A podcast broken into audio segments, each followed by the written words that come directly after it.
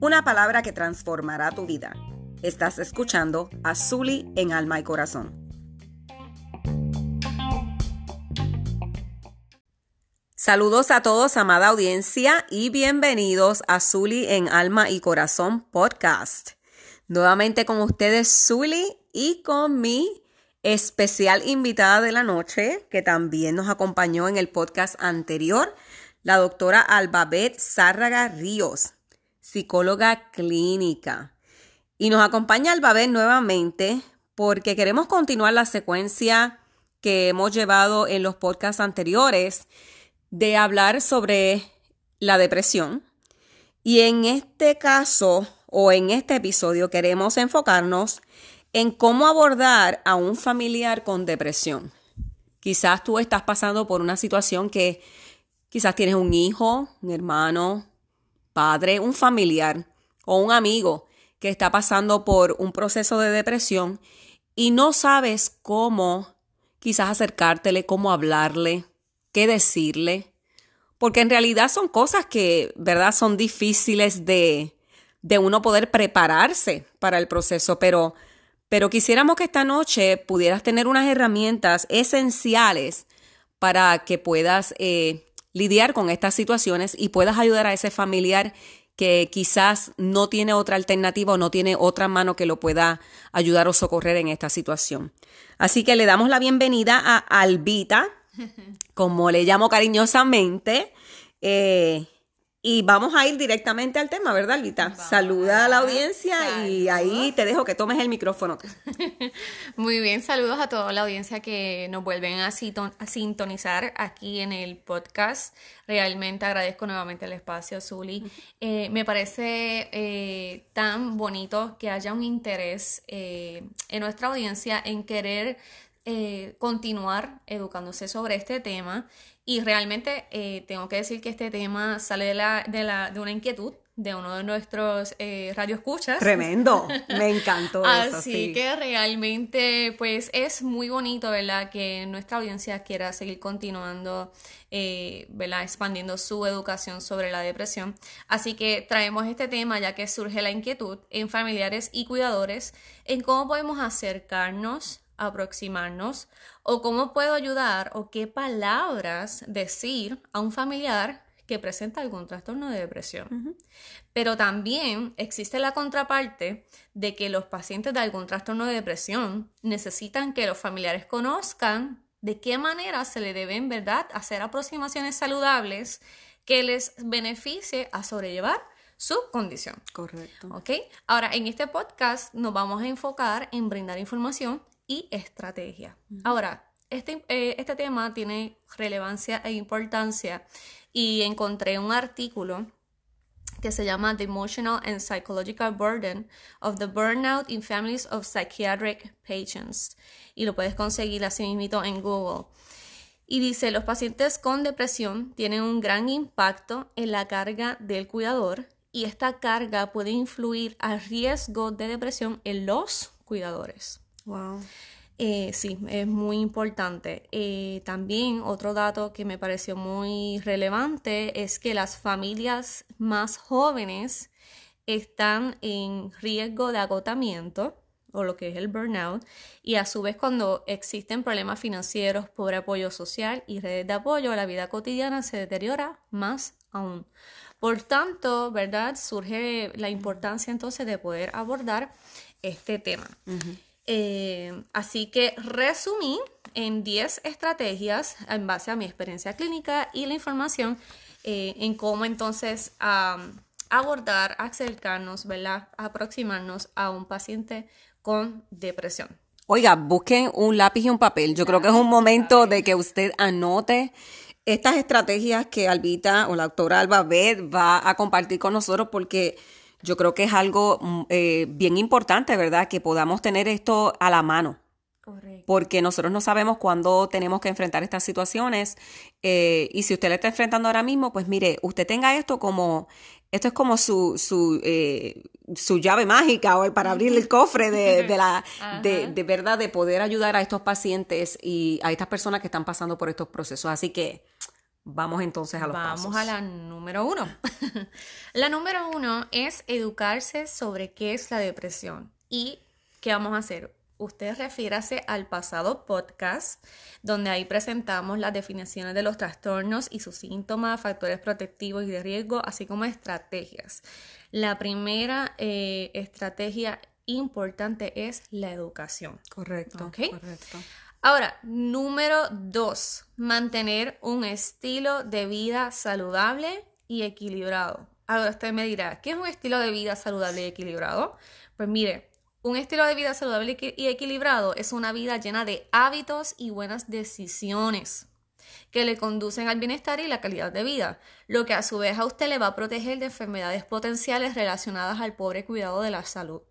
Ahora, Zuli, me quiero detener aquí antes de continuar brindando estrategias, ya que esto es un punto primordial que debemos discutir, ya que la pregunta sería, ¿cuál puede ser un posible resultado sobre un paciente de depresión cuando un cuidador o familiar no tiene un estilo de vida saludable y equilibrado? ¿Cuál sería? Hmm.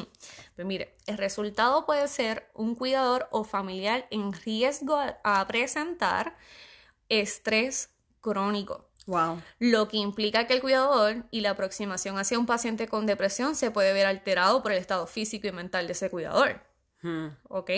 De ahí la importancia del cuidado propio para entonces que poder cuidar de los demás. Correcto. Entonces ahí el cuidador se viene a convertir en otro paciente. Correcto. y eso no es lo que queremos, No, ¿verdad? Lo que no, queremos es un cuidador, eh, un familiar eh, empoderado de, de la información y sobre todo eh, pues, saludable para entonces así poder cuidar de otro.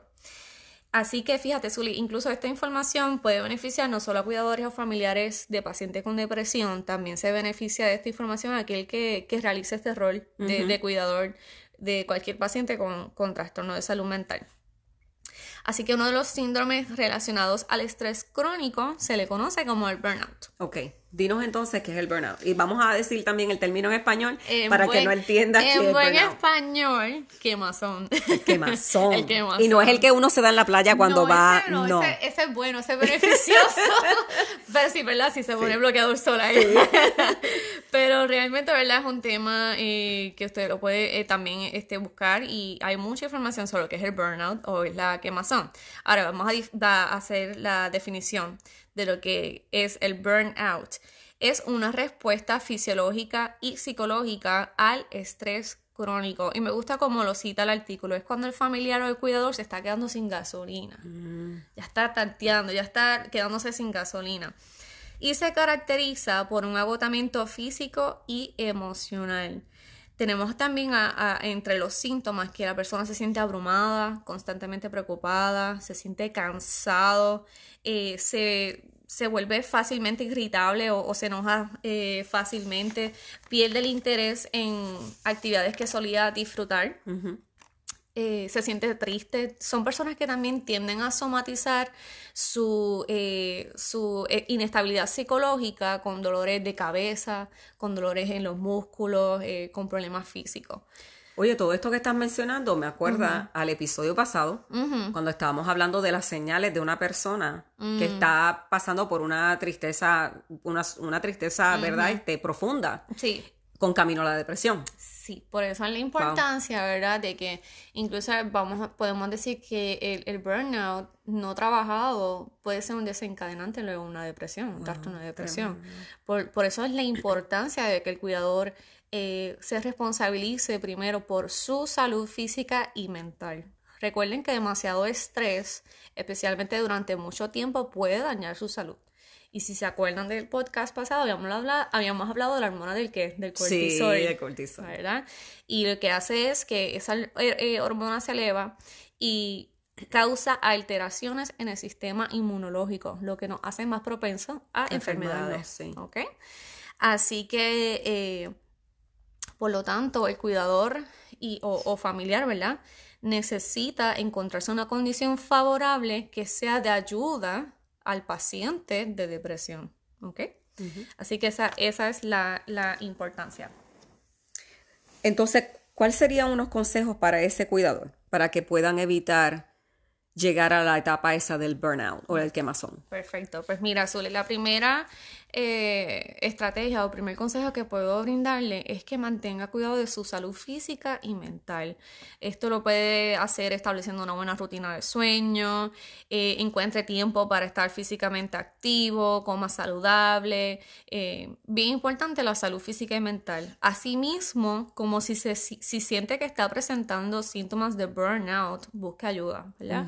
Y su primera este, ayuda puede ser buscar a su doctor primario. Correcto. Hable de sus emociones, no se reprima sus emociones, hable de sus emociones con otras personas que también le pueda ayudar. Eh, busque comunidades de apoyo, ya sean comunidades de fe, comunidades sin fines de lucro. Y además del cuidado de su familiar con depresión, tome también tiempo para trabajar con sus propios intereses en la medida que sea posible. Si le Como que no, no, descuide lo que a usted le gusta. Claro, si le gusta pintar, si le gusta caminar, pues no descuide también de sus propios intereses, ¿verdad? En la medida que le sea posible y claro, cuando no haya un nivel alto de peligrosidad en el paciente. Correcto. ¿Verdad? Si tengo un paciente con, con depresión y expresa idea suicida, no voy a ir a caminar y dejar, Exacto, y dejarlo solo. Siempre y cuando, ¿verdad? El nivel de peligrosidad esté eh, bajo. Y a veces, Zully, increíblemente lo más espiritual que nosotros podemos hacer es descansar. Definitivo. El descanso es, es importante. El descanso. Inclusive, o sea, eh, si miramos, ¿verdad? Y nos referimos a la palabra. Eh, ¿Cuántas veces en la palabra no se habla de descanso? Correcto. Inclusive desde el principio en Génesis se habla en el momento en que Dios descansó que en todo en, en, medio de, en nuestra vida, ¿verdad? En medio de nuestro trabajo, en todo lo que hacemos, y eso es incluyendo cuando estamos cuidando de alguien que está enfermo, necesitamos un tiempo también de descanso. Sí. Eso es espiritual también. espiritual, ya, espiritual, sí, definitivamente. Eso, eso es así. Así que, eh, pues, ahora sí, vamos a hacer un shift, vamos a hacer un cambio. Dicho esto, resumimos el, punto número uno, la educación, y el punto número dos, el autocuidado en los cuidadores o en los familiares. Ahora, vamos para el tres no se adjudique el estado de anímico del familiar a sus esfuerzos. Es decir, no, no, no, eh, no llega a la conclusión de que porque mi familiar se sienta así triste y abrumado es por causa de mí o es por mi culpa. A menos, ¿verdad?, que explícitamente el paciente con depresión le diga que su estado anímico se debe a un problema o situación con usted. Así que recuerde que una persona, por ejemplo, con trastorno depresivo persistente puede presentar un episodio de depresión mayor y usted comprenderá como cuidador que el estado anímico se debe a la presencia de alteraciones bioquímicas, más allá de decir, ah, se siente así por mi culpa o que habré hecho mal. Correcto. Así que eso es bien importante. Número cuatro. Al momento de abordar a su familiar, en relación a darles comandos sea específico. Y esto, Zully, aplica tanto para adultos y tanto para niños. ¿Y qué es eh, dar comandos? Pues, por ejemplo, si yo tengo, vamos a hacer eh, un ejemplo con niños, le digo al nene, recoge tu cama, lávate los dientes, acuéstate a dormir y, y o sea, le, doy muchas, eh, muchas instrucciones de momento tiene que recordar que la concentración y la toma de decisiones en los pacientes con depresión se puede ver alterado. Correcto. Así que vamos a, vamos a con pausa a, dar algún comando para que la persona pues eh, no se sienta abrumada. Mientras menos comandos mejor. Correcto, mientras menos comandos mejor y, ser específico. Una vez terminado un comando, pues seguimos con el segundo. Número 5, la validación. ¿Y qué significa la validación? Significa que aunque las emociones, pensamientos, sentimientos, sensaciones y comportamientos de la otra persona no te hagan sentido, tú puedas crear un espacio de respeto y de comprensión a estas personas. ¿Por qué? Porque esa es la experiencia de la, de la, persona, aunque yo no la entienda. Correcto. Porque si no, de lo contrario, estamos enviando un mensaje de que la experiencia de la persona es insignificante o es inaceptable. No, tiene validez para mí. Exactamente. Ahora bien, esto no es indicativo que si la persona se quiere quitar la vida, vamos a apoyar ese pensamiento. ¿Verdad? Correcto. ese, no, esa no es una validación, porque la validación no se trata de apoyar conductas de riesgo o de afrontamiento negativo, sino enviar un mensaje de decirle, estoy aquí, no importando que no pueda entender eh, del todo, es tu experiencia, la respeto, compártela conmigo y vamos a crear juntos alternativas para abordar la situación Correcto. en un espacio bien importante, Zuli, eh, un espacio que no se juzgue a la persona, Sí. que sea un espacio donde la persona se sienta aceptable, ace- aceptada. Aceptada, ¿ok? Número 6. Su apoyo continuo como familiar. Es bien importante. Número, dentro de, de este 6 hay un número 1. Ok. Bullet point número un uno. bullet point. Eh, no asuma el rol de terapeuta. No se crea, ¿verdad? Que usted es el psicólogo, el psiquiatra o el médico. Más bien fomente el tratamiento de la persona. Dile, recuérdate de tus citas, recuérdate de tus medicamentos. Así que eh, más bien apoye su tratamiento. Correcto. Zapatero, A sus a zapatos. sus zapatos.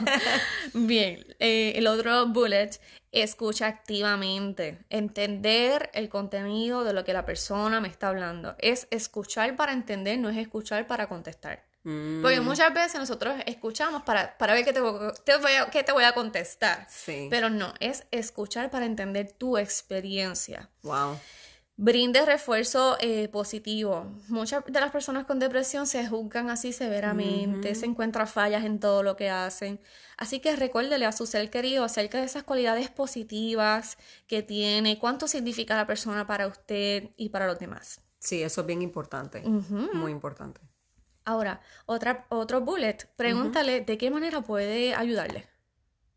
Sí. Acercarme a la experiencia. ¿Cómo, ¿Cómo yo te puedo ayudar? Correcto. Porque no necesariamente de la manera en que yo entiendo que voy a ayudar es la más que le va a beneficiar o la más aceptable para la persona. Y yo creo que eso también es una manera de tú eh, darle a entender a la persona que para ti es importante eh, lo que ellos están sintiendo. Claro. Es importante y tú... eh, que es importante lo que ellos, lo que ellos están sintiendo, lo que te están diciendo y que tú quieres hacerlo a la manera de ellos. Como, Claro. ¿me entiendes? Como no, yo no te estoy forzando a que lo hagas a mi manera. Yo Exacto. estoy abierto porque yo te quiero ayudar. Yo quiero que tú me digas Exacto. cómo. Exacto. Para mí eso es bien importante porque yo creo que es una manera también de que la persona se sienta amada y que se sienta importante. y, y volvemos al otro punto, validada. Validada. Estoy validando tu experiencia, validando en cómo tú te sientes, validando en cómo debo también de abordarte. Perfecto.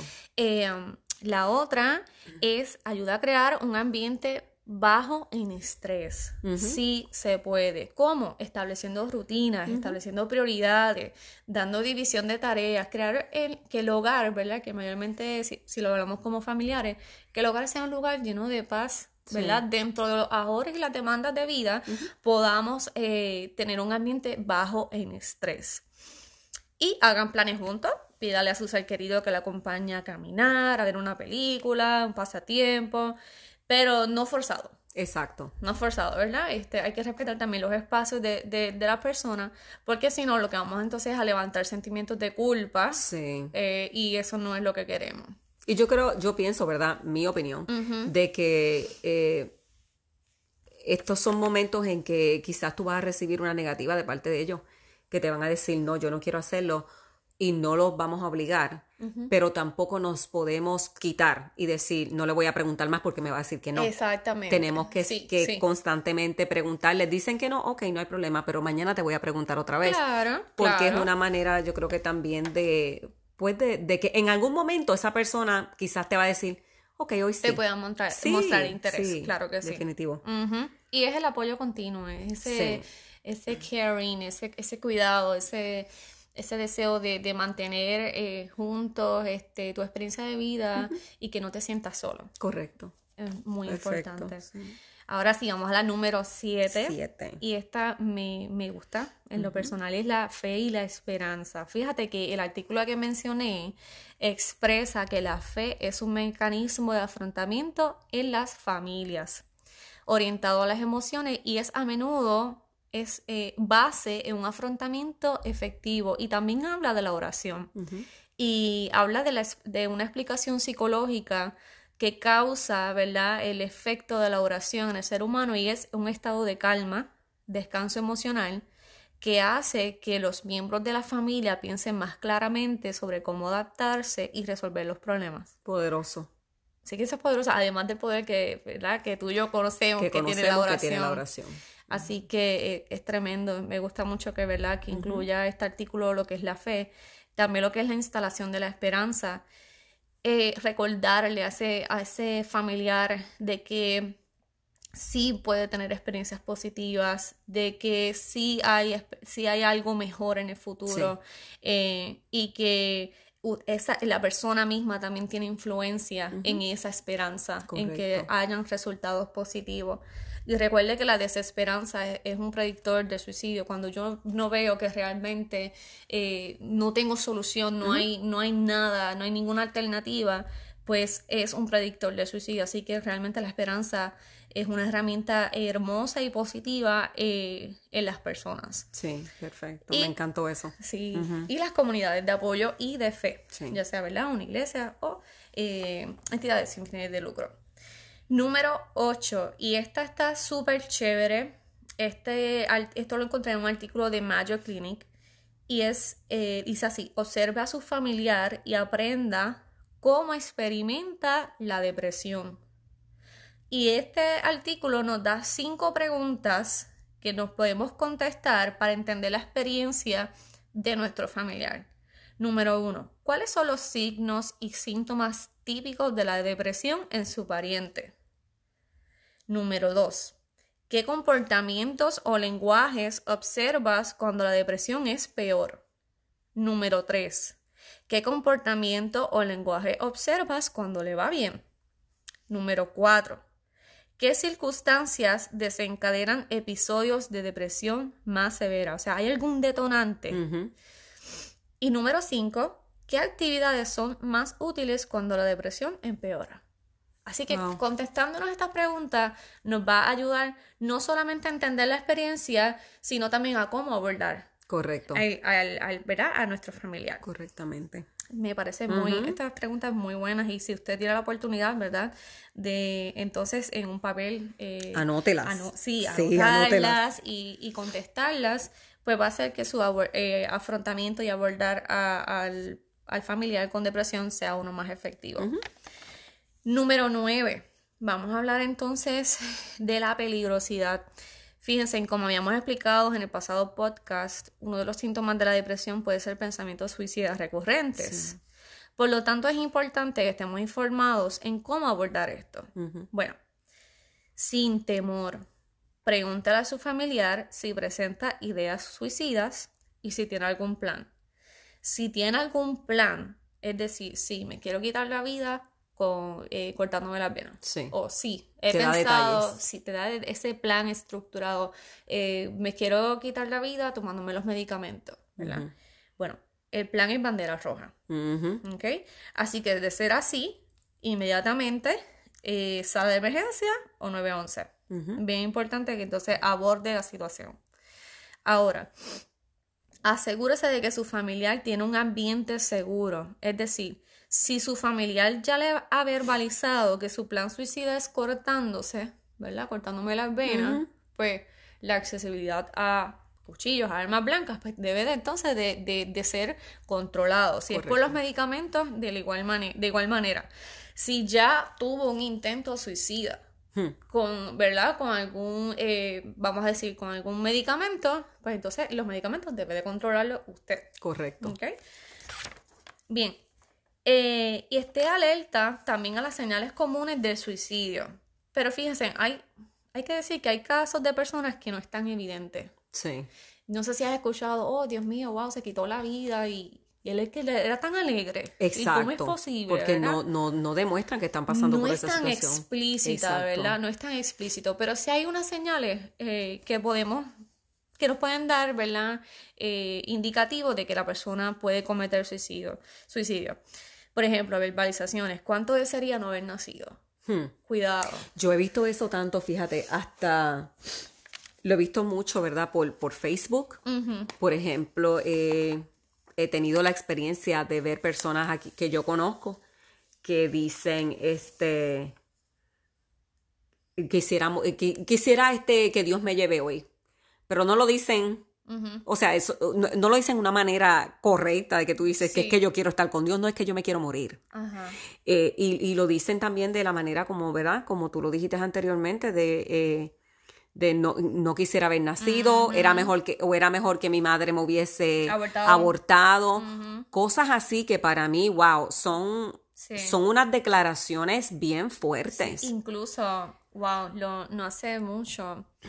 Eh, yo en Puerto Rico dirigía en un grupo de jóvenes en, la iglesia y estábamos hablando porque presentan también el suicidio como romántico.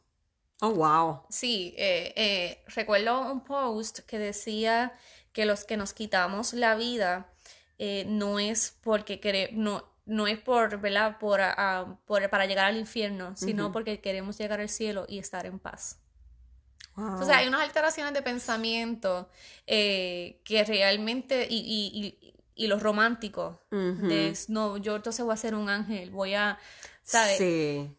Unas alteraciones de pensamiento que realmente hay que estar bien eh, aware, bien consciente, este, de que realmente estos son indicativos. Definitivamente. Estos son indicativos. No podemos, no podemos ignorarlos y pensar que esos son, ah, que ellos no saben lo que está diciendo. No, yo, yo considero que estos, eh, este tipo de declaración, ¿verdad? Sobre tu vida, sobre el estado que estás pasando, es importante, es, importante y es crucial. Eh, wow, si, usted, si usted sabe que verá sus niños, alguien que usted conozca, pero a veces hasta en los niños, los niños dicen cosas, están enojados o algo y te dicen algo, mire, no, no lo tome a que ah, es un niño y no sabe. porque hay muchas cosas. Y no tomarlo como, ay, eso es ignorante. Vamos a educarlo. Porque a veces dejamos pasar el momento perfecto para educar a, ese niño, a ese joven, decirle, mira, tú estás entendiendo el contenido de lo que tú estás diciendo. ¿Qué, qué, qué eso significa para ti?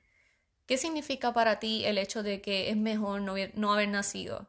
Y no dejarlo como una expresión, sino como que abordar esa expresión, porque a veces tenemos miedo. Sí. Eh, de decir, ay, no, es que si yo lo digo, entonces se va a quitar la vida. No. Y tenemos que recordar, por ejemplo, nosotros, ¿verdad? Como cristianos, la misma palabra lo dice que con las palabras de tu boca enlazarás tu cuello.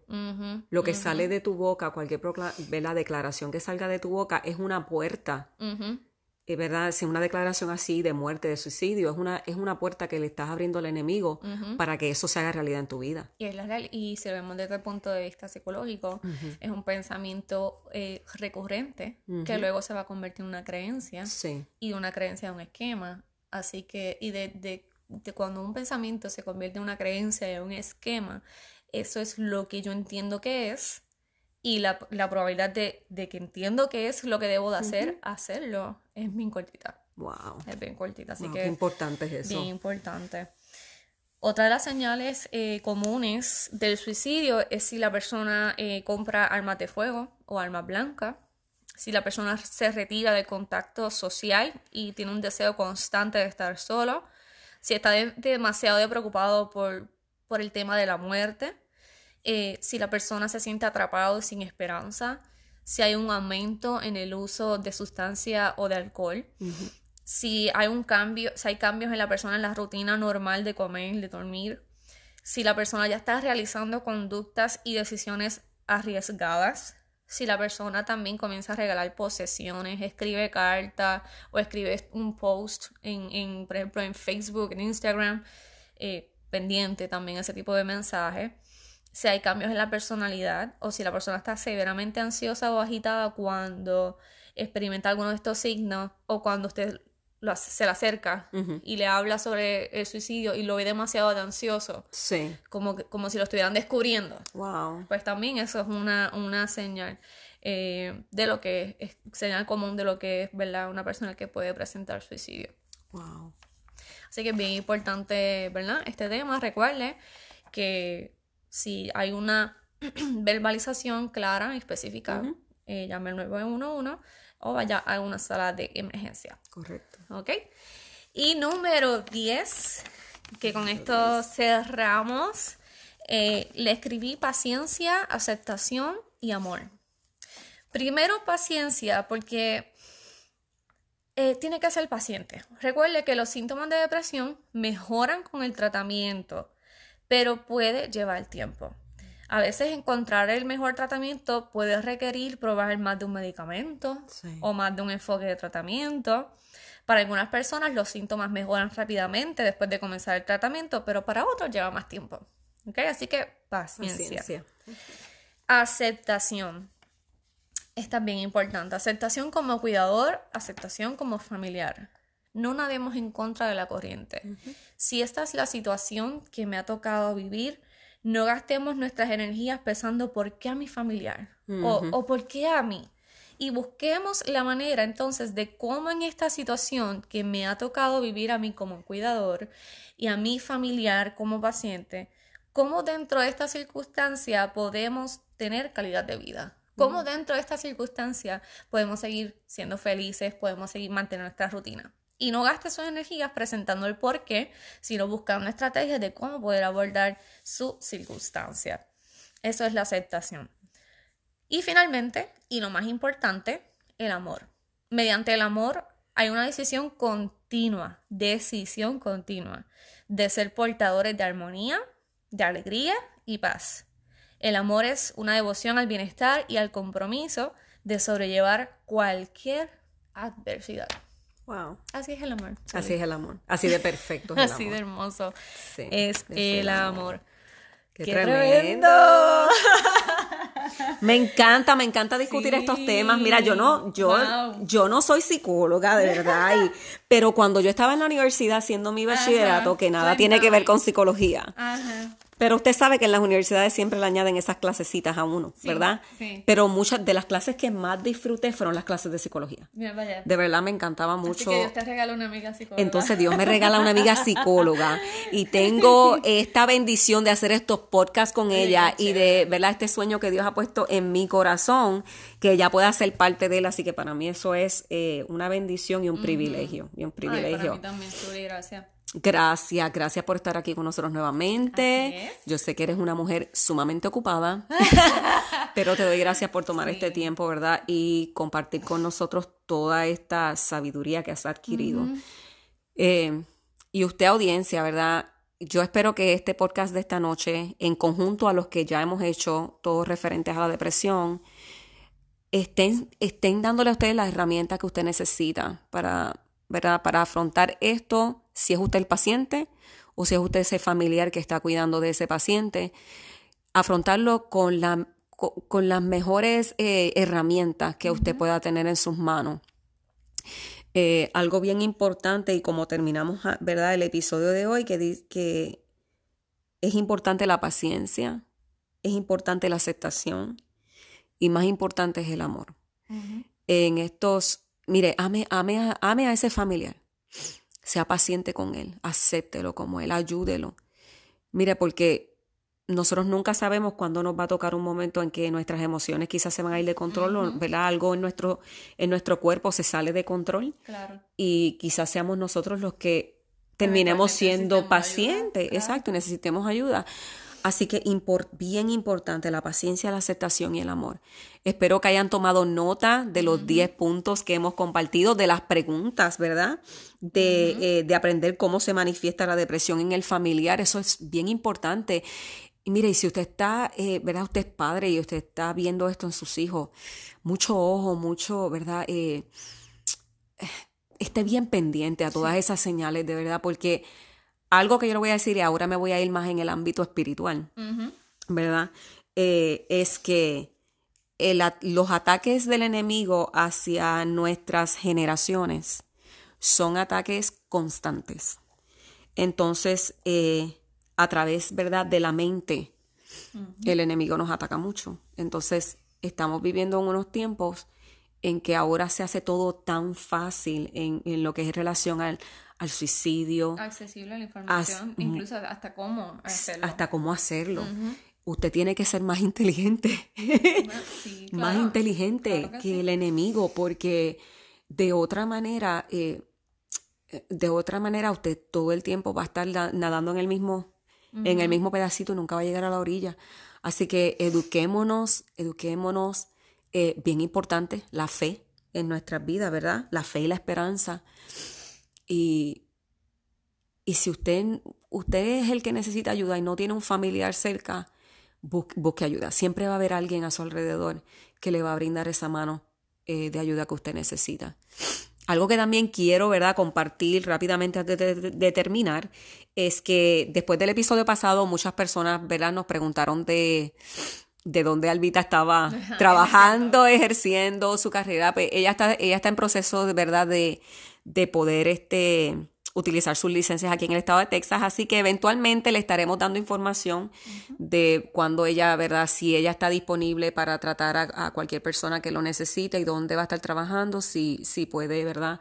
Trabajar este para la comunidad general, todo eso, así que pendientes, pero mientras tanto usted verifique con sus doctores primarios, yo diría que es la, la quizás la fuente más, eh, más accesible para usted, para que lo puedan referir a, alguien, a un, a un, psicólogo, a un psiquiatra, a un psiquiatra que lo pueda ayudar en el proceso. Pero no se dé por vencido. Hay esperanza. Esto no es, Dios no quiere que usted viva una vida en depresión ni en tristeza.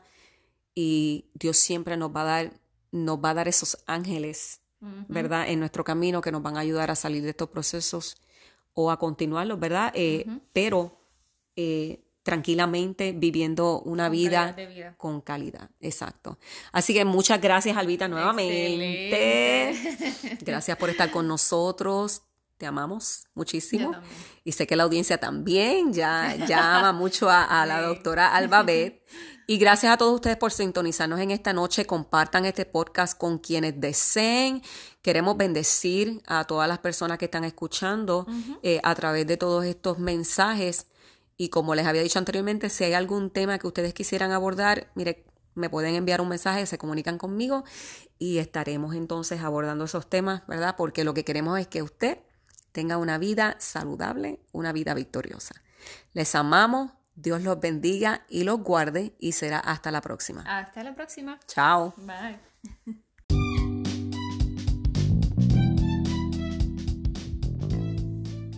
Gracias por sintonizar a Zully en Alma y Corazón. Te esperamos en nuestro próximo episodio.